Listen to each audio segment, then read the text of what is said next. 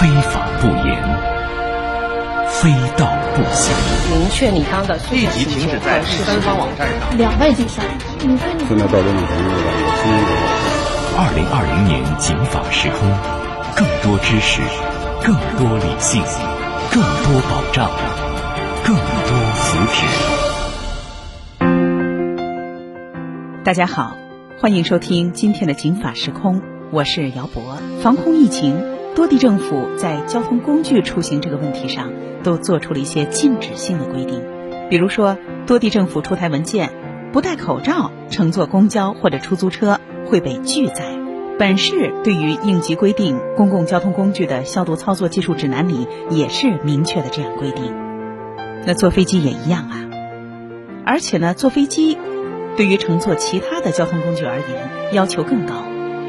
针对当前新冠肺炎疫情发展的最新的形势，北京市海关采取了一系列的措施，强化对入境人员的检疫，比如说主动把这个防线前移。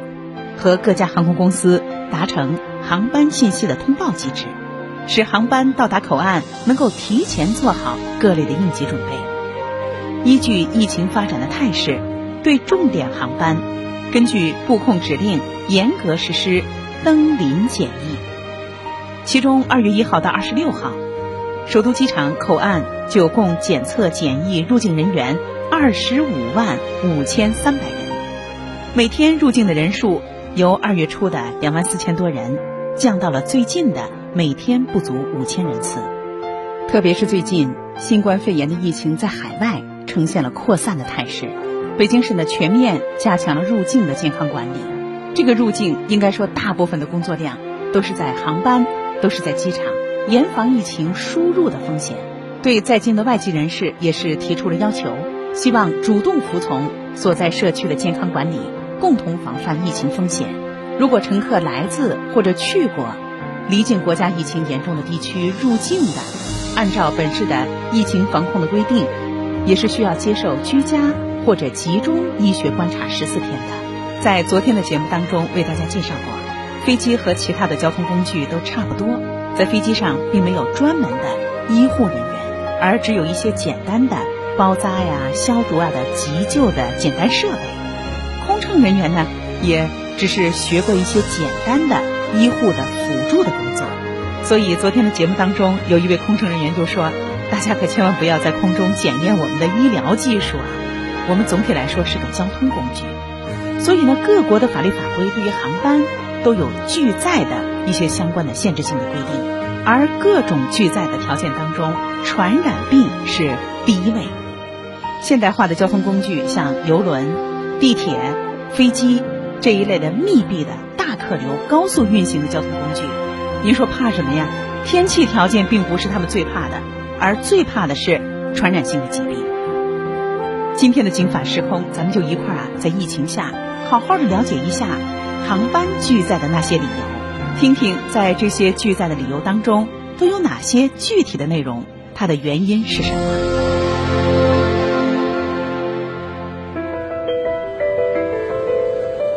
安身在车里，安心在当下，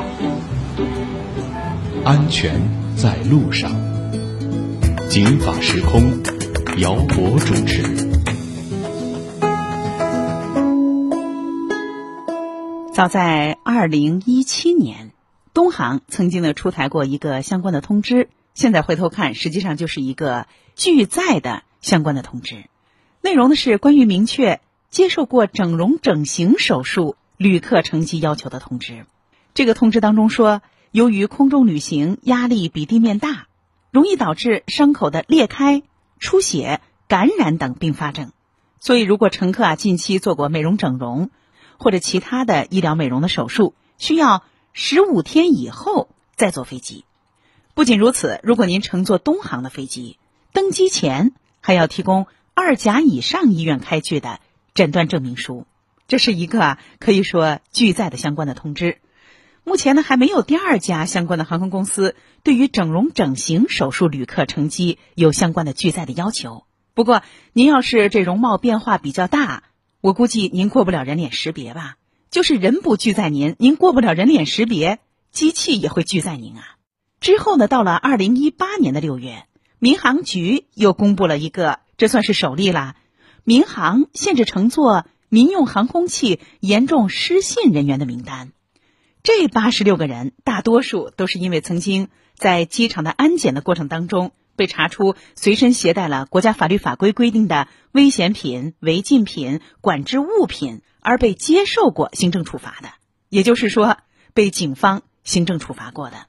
还有的人呢，冒用他人的乘机的身份证件、乘机的凭证而被处以行政处罚，有这些行为都会被列入到民航特定的。严重失信人的名单记录里，所以从二零一八年的六月一号开始，民航总局涉及到的这八十六个涉及到了禁用乘坐民航飞行器严重失信人员的名单就开始实施了，时限呢是一年，也就是说到二零一九年的五月的最后一天就开禁了，算是一种惩罚啊。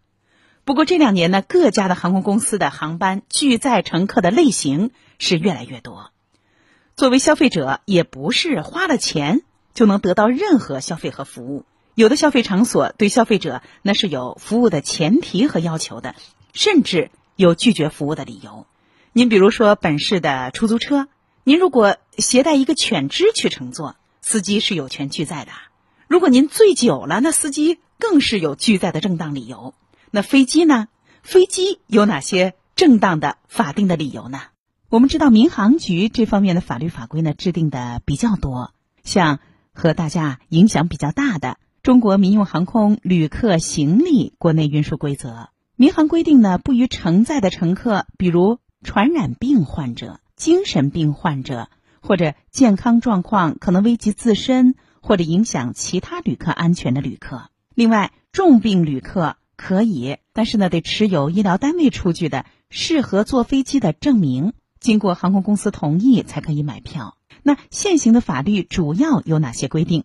咱们一块儿来听民航法律纠纷的专业律师张启怀的介绍。首先，我国的《民用航空法》一百零二条第一款中就做了相应规定。当然了，在中国民用航空旅客行李国内运输规则和中国民用航空旅客行李国际运输规则中，都对。相关的旅客乘坐飞机都做了相应规定。根据这以上的相关的法律和我们民用航空安全保卫条例行业规定加在一起的上位法，各航空公司都制定了相关乘机运输的手册。这个守则具体就制定了相关的标准，但是这些规定呢，并非那么详细和全面，而且呢，规定的呢不完全一致，因此呢，就使我们现在。旅客在乘坐飞机时呢，会出现各航空公司的标准不一，而且呢，乘客很难掌握具体的标准。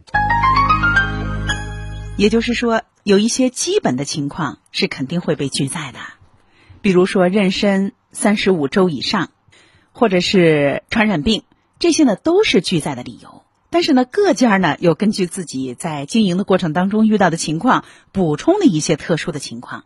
这一部分又不是很统一，所以呢，除了失信和酒类严重影响机舱内安全和秩序的行为的规定，各个航空公司呢都有一些自己的规定。就是孕妇的健康状况，各家航空公司呢也有限制，但是限制的条件呢也不完全一样。那首先啊，咱们就一块儿来听张启怀律师给我们介绍一下，以我们国家的法律法规为准。目前各家航空公司对孕妇都有哪些限制性的条件？孕妇，我们现在规定三十五周岁以上的这个孕妇，如果你乘机时，那你就应该呢在预产周期内啊，你比如说四周内，或者呢临产无法确定产期，还有呢就是你产后如果不足七天，或者呢三十六周含以上的，那么这些都不可以登记，或者呢限制登记。对于孕妇的这个限制啊，主要是年龄的限制，你怀孕的时间，还有呢就是你预产期。所以呢，如果你在这个时间内要登记的，你需要持医生开具的有效的证明，而且这个证明呢要在七天内可以乘机的证明，方可以安排你乘机。这个呢属于限制。另外呢，还有就是有流产的症状的也不可以乘机，这属于呢拒绝运输的条件。那您看，好几个标准，三十五周岁以上，这是一个啊，还有一个就是四周内就要临产，那算算差不多呢，怀孕也就三十五周以上了，两个三十五了，啊，那这样上呢，就是一个应该说比较大家都公认的一个标准，还有一些特殊的个人的身体上的一些问题，这些都有可能被航空公司拒载。当然了，刚才就说了，如果患有传染病或者是精神疾病，那是各家航空公司不用商量，都是统一规定的。因为呢，它直接影响到公共安全啊。所以在目前的情况下，身体发烧，特别是疑似有理由怀疑，那么您也极有可能或者说一定会成为被拒载的人。先对您进行检测，然后进行隔离，那您肯定是飞不了了，那就是拒载。说到这儿啊，有必要给大家。去解读一下，民航部门呢对于九种不安全的行为的人进行拒载，这九种行为很重要，这也是可以说这一两年才走到我们生活当中的内容。比如说，编造、故意传播涉及民航空防安全虚假恐怖信息的；使用伪造、变造或者冒用他人乘机身份证、乘机凭证的。这个刚才咱们说过啊，那八十六个不受欢迎的被拒载的乘客里，有的人就有这样的行为：堵塞、强占、冲击值机柜台、安检通道、登机口、登机通道的；随身携带或者托运国家法律法规规定的危险品、违禁品和管制物品的；在随身携带或者托运的行李当中故意藏匿国家规定以外属于民航禁止和限制运输的物品。强行登站拦截航空器，强行闯入或者冲击航空器的驾驶舱、跑道和机坪的，妨碍或者煽动他人，阻碍机组、安检、值机等民航工作人员履行职责的，实施或者威胁进行人身攻击的，强占座位、行李箱、打架斗殴的，还有寻衅滋事、故意损坏、盗窃、擅自开启航空器。或者航空设备设施等扰乱客舱秩序的，最后就是在航空器里使用明火、吸烟、使用电子设备、不听劝，甚至盗窃他人物品的这九类呢，可能大家通过这一两年的新闻报道，也发现有类似的人，有类似的新闻的事件。所以呢，民航总局呢这一两年就和相关部门一块建立了一个这样的一个共享信息推送和共享的机制平台。每个月的第一个工作日，就会滚动的发布限制乘机人的名单和信息。公示期满，如果您没什么异议，那就开始执行。一般来说是执行一年。传染病、精神疾病是肯定不能登机。那可能有些人会想问问哈，东航的做法？那东航这说了啊，说整完容十五天之内不能上飞机。海航呢，现在呢转换经营主体了哈。那其他的航空公司呢？大家可能就比较关心了，那整容完做哪家航空公司可以啊？怎么做呀？有没有什么相对好掌握的一些呃口径呢？那咱们一块儿还是来听张启怀律师的介绍。如果你有相关医院给开出的证明可以乘机的，那方可登机。这个规定主要是东航和南航做出了规定，那么其他公司还没有去制作。但是呢，有这个规定，你要乘坐南航和东航的飞机，你将被拒载。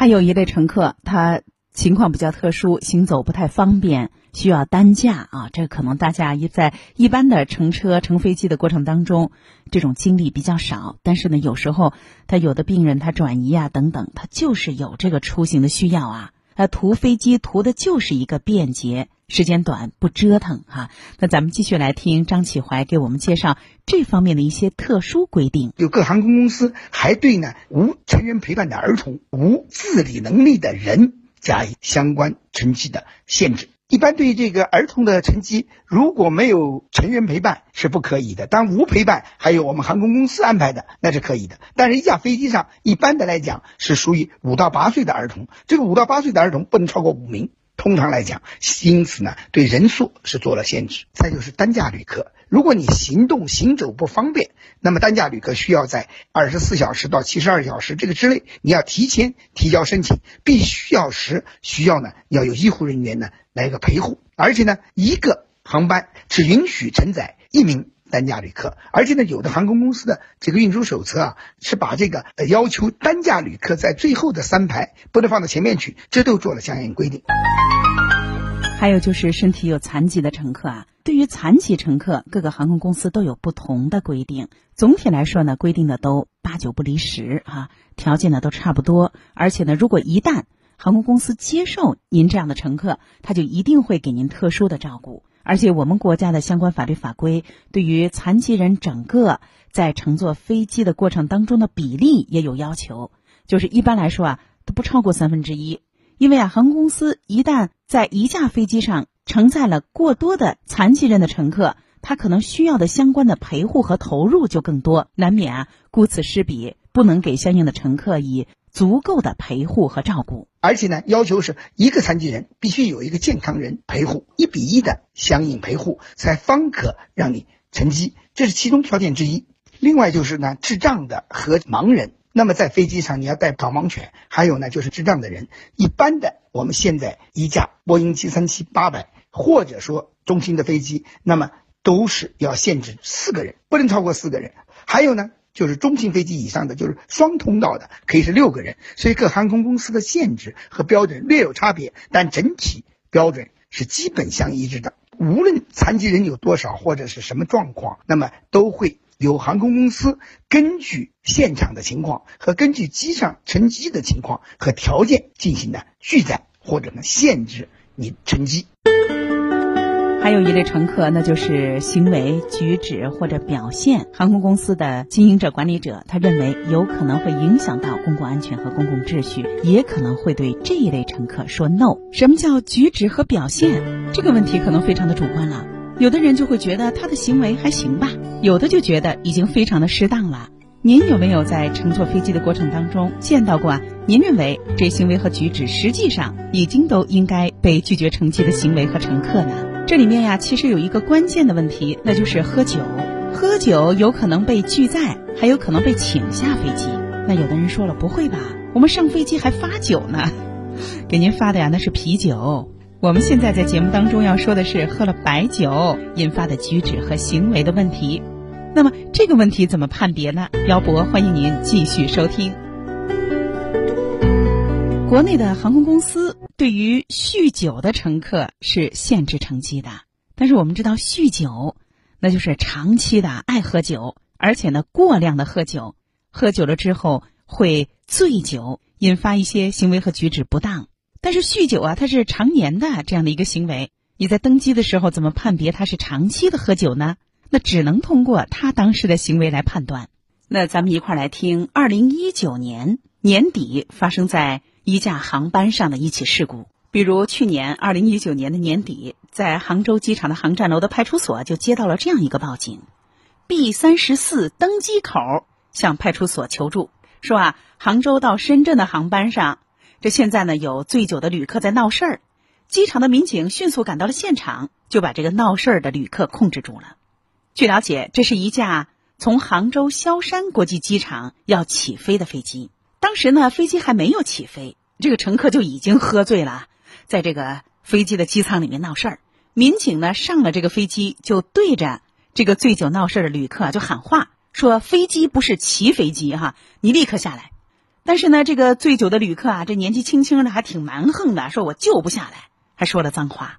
据了解，这个闹事儿的旅客姓刘，登机以后这喝多了呀，他就在飞机上一直走。一开始工作人员还以为他在找人，怎么看都像在随意走动。于是呢，就上前询问他说：“先生，您坐几排几号啊？”这一问才发现。哎呦，这人啊，不仅怒气冲冲，一副醉醺醺的样子啊，这舌头都不太灵光，嘴里说着类似的什么“关你什么事儿”之类的话，就开始辱骂乘务员。乘务员知道了，您看这酒气儿，这是喝多了。于是呢，就提出拒载。被拒载以后，这个刘某就更加激动了，他就爬上了登机口的雨屏，这就有了民警来了之后让他下来，他不下来这种情况。那民警到了之后，肯定迅速的控制了刘某，第一时间通知医务人员过来给他检查身体。民警按照相关的规定，把刘某进行了约束，一直到他酒醒。期间呢，还派了两个人专门的看护他。据了解，这个刘某才二十五岁，他自称啊家里没有什么人，常年在广州，来杭州玩儿。酒醒后就说自己中午来机场之前喝了一顿大酒，候机的时候呢又在便利店买了两罐啤酒，这喝完之后才登机。进安检的时候，安检人员倒没发现他有什么异常。这上了飞机之后啊，这酒劲儿发出来了，引发了这个闹剧。那大家能想到啊，刘某被警方依法处以拘留八天的行政处罚。对于醉酒旅客能不能上飞机，杭州萧山机场的表示是，国家对此没有明确的规定。另外呢，醉成什么样子，血液当中的酒精含量达到多少就不能坐，也没有明确的规定。但是呢，航空公司不建议醉酒旅客乘坐飞机，上飞机也最好不要喝酒。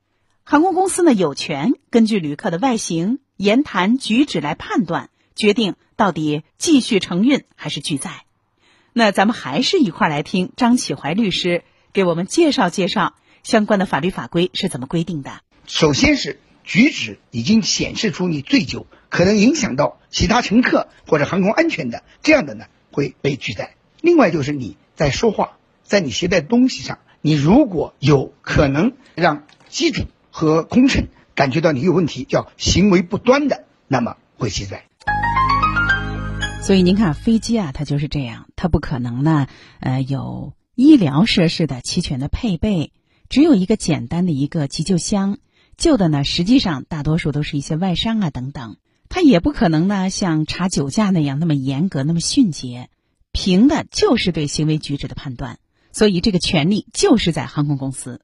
如果航班的工作人员觉得您喝酒了，而且呢这个举止和行为影响到了飞行安全。就有可能被拒载。咱们接着来听张启怀律师的介绍。在这一类人中间，我们还是注注意到他是有可能会发生危险的这一类人。这类人是什么人呢？一般来讲，你非法无票登机被拒载；还有呢，你没有登机牌你不能登机；还有你乘错了飞机你会被其拒载。这是行为不端的一些人。第四类，我们说特殊旅客。特殊旅客一个呢，就是我们现在各航空公司啊，有几家已经有黑名单了。所以呢，对于这种霸机呀、战机呀，在机上闹事的人，已经被列入黑名单。基本上购买他的机票，或者呢购买这几家航空公司的飞机，你是会被拒载的，这是黑名单拒载。另外呢，就是我们押送犯人必须配备三比一的警力，还不可以带武器，你只能带戒具，就是把他的手铐可以戴上，可以把它控制起来，但你不能带枪支或者其他的东西。另外，大家要注意了，有一类新的乘客，他不是健康问题，他也不是行为问题、状态问题啊，他是历史问题。他不仅不能坐飞机，他还不能坐火车呢。这刚才说了，二零一八年的三月，相关部门呢曾经发布过一批啊老赖失信人员的名单。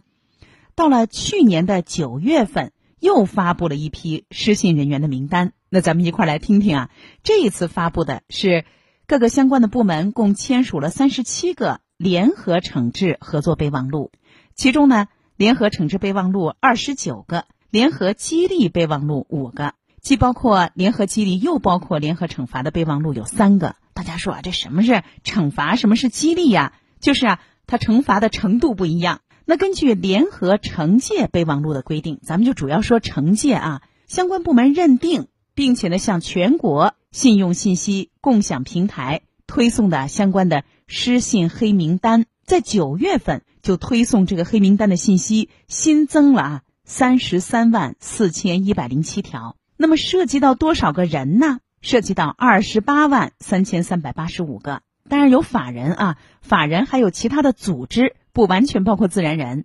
法人及其他组织五万五千四百零九家，自然人。二十二万七千九百七十六人。当然了，刚才我们说了，还有这个激励的备忘录。这个激励的备忘录就是，那我给你先暂时的让你退出这样的一个守信黑名单。这方面呢也有，这个就叫守信红名单哈。一共呢是十四万零五百三十二个。这个啊黑名单也罢，红名单也罢，都是在信用中国网站发布。自发布之日起呢，都会有一个七天的公示期。公示期内，您要是一看，哎呦，有我啊。这不对吧？您可以提出异议。公示期满，被公示人如果没有提出异议，那就要开始执行了，就会受到相关的限制，包括呢在坐飞机的时候。所以您看，这个呢，它是一个统一的规定啊，它是有统一的拒载的标准，还有公开的标准，还有权利的救济和维护。另外，它有一个进水口，还有一个出水口，就是说到一定的时间之内，我这个就自动失效。在三月一号召开的国务院联防联控机制的新闻发布会上。民航局飞行标准司的司长就表示，民航局建立了一个国际航班计划的协调机制，每周都会协调中外航空公司编制航班计划。不仅如此，他也提出，最近日韩和其他的一些欧洲国家的疫情发展的比较迅速，所以呢，对日韩、日中国际航空运输的市场。中国航空公司会根据市场的需求和疫情的形势减少部分航班。海关总署也表示了，所有的出入境人员都必须进行健康申报。随着疫情输入性风险的加大，海关在疫情防控，特别是防范疫情的跨境传播当中，要严防死守，密切监测疫情，及时开展。所以最近呢，如果有人要入境，他就必须得进行健康申报，要被严格的排查有没有相关的症状。在到达口岸的时候，还可以用手机来填报，生成一个二维码，在口岸扫码验放，实现网上报、马上放，这是数码的码。所以我们也希望这样的一种联防联控的机制，能够更好的在这个特殊的时候，对乘坐飞机的乘客。特别是入境的乘客，能够打通一个信息交流的渠道，共享数据的资源。我们也在这样的一个过程当中，进一步的详细的了解我们国家的飞机航班对于乘客的拒载都有哪些方面的要求。也希望呢，对这些经验的学习，这些法律法规的了解，能够更好的判断和约束我们的行为。当然了，同时也希望对于眼下疫情。乘坐飞机的过程当中的各项法律法规的遵守，能够让国际社会共同防止疫情的传播。今天的《警法时空》到这儿就结束了，姚博感谢您的收听，也欢迎您继续收听以下的精彩节目。法律博大精深，却也鸡毛蒜皮，看似白纸黑字，实则如影随形。共同债务到底是什么意思？如何让法律给您的生活带来更多的平安和保障？现在起，请在微信公众号里搜索“警法时空”或“姚博幺零三九”，不仅有《警法时空》往期节目内容，更有公益律师及时回答您的法律咨询。时空你好，我有个法律问题，着急咨询。一个贴身、贴心的私人法律顾问。